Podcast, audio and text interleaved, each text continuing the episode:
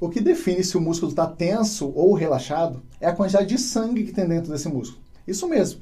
Quanto maior a vascularização desse músculo, né, mais solto, relaxado, maleável ele é. E quanto menos, menor a vascularização desse músculo, mais tenso, áspero, rígido. E muitas vezes, quando a pessoa tem esses sintomas né, de tensão muscular, ela pode acabar tendo algumas dores ou até mesmo limitações de movimento.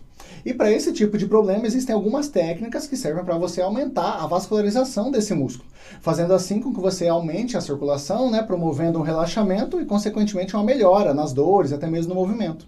Uma dessas técnicas, e muito conhecida, é a ventosa terapia, que nada mais é do que um recipiente onde você acaba gerando uma pressão negativa que estimula né, a vascularização da, daquela musculatura, a vascularização periférica daquela musculatura, promovendo assim um relaxamento e a melhora dos sintomas.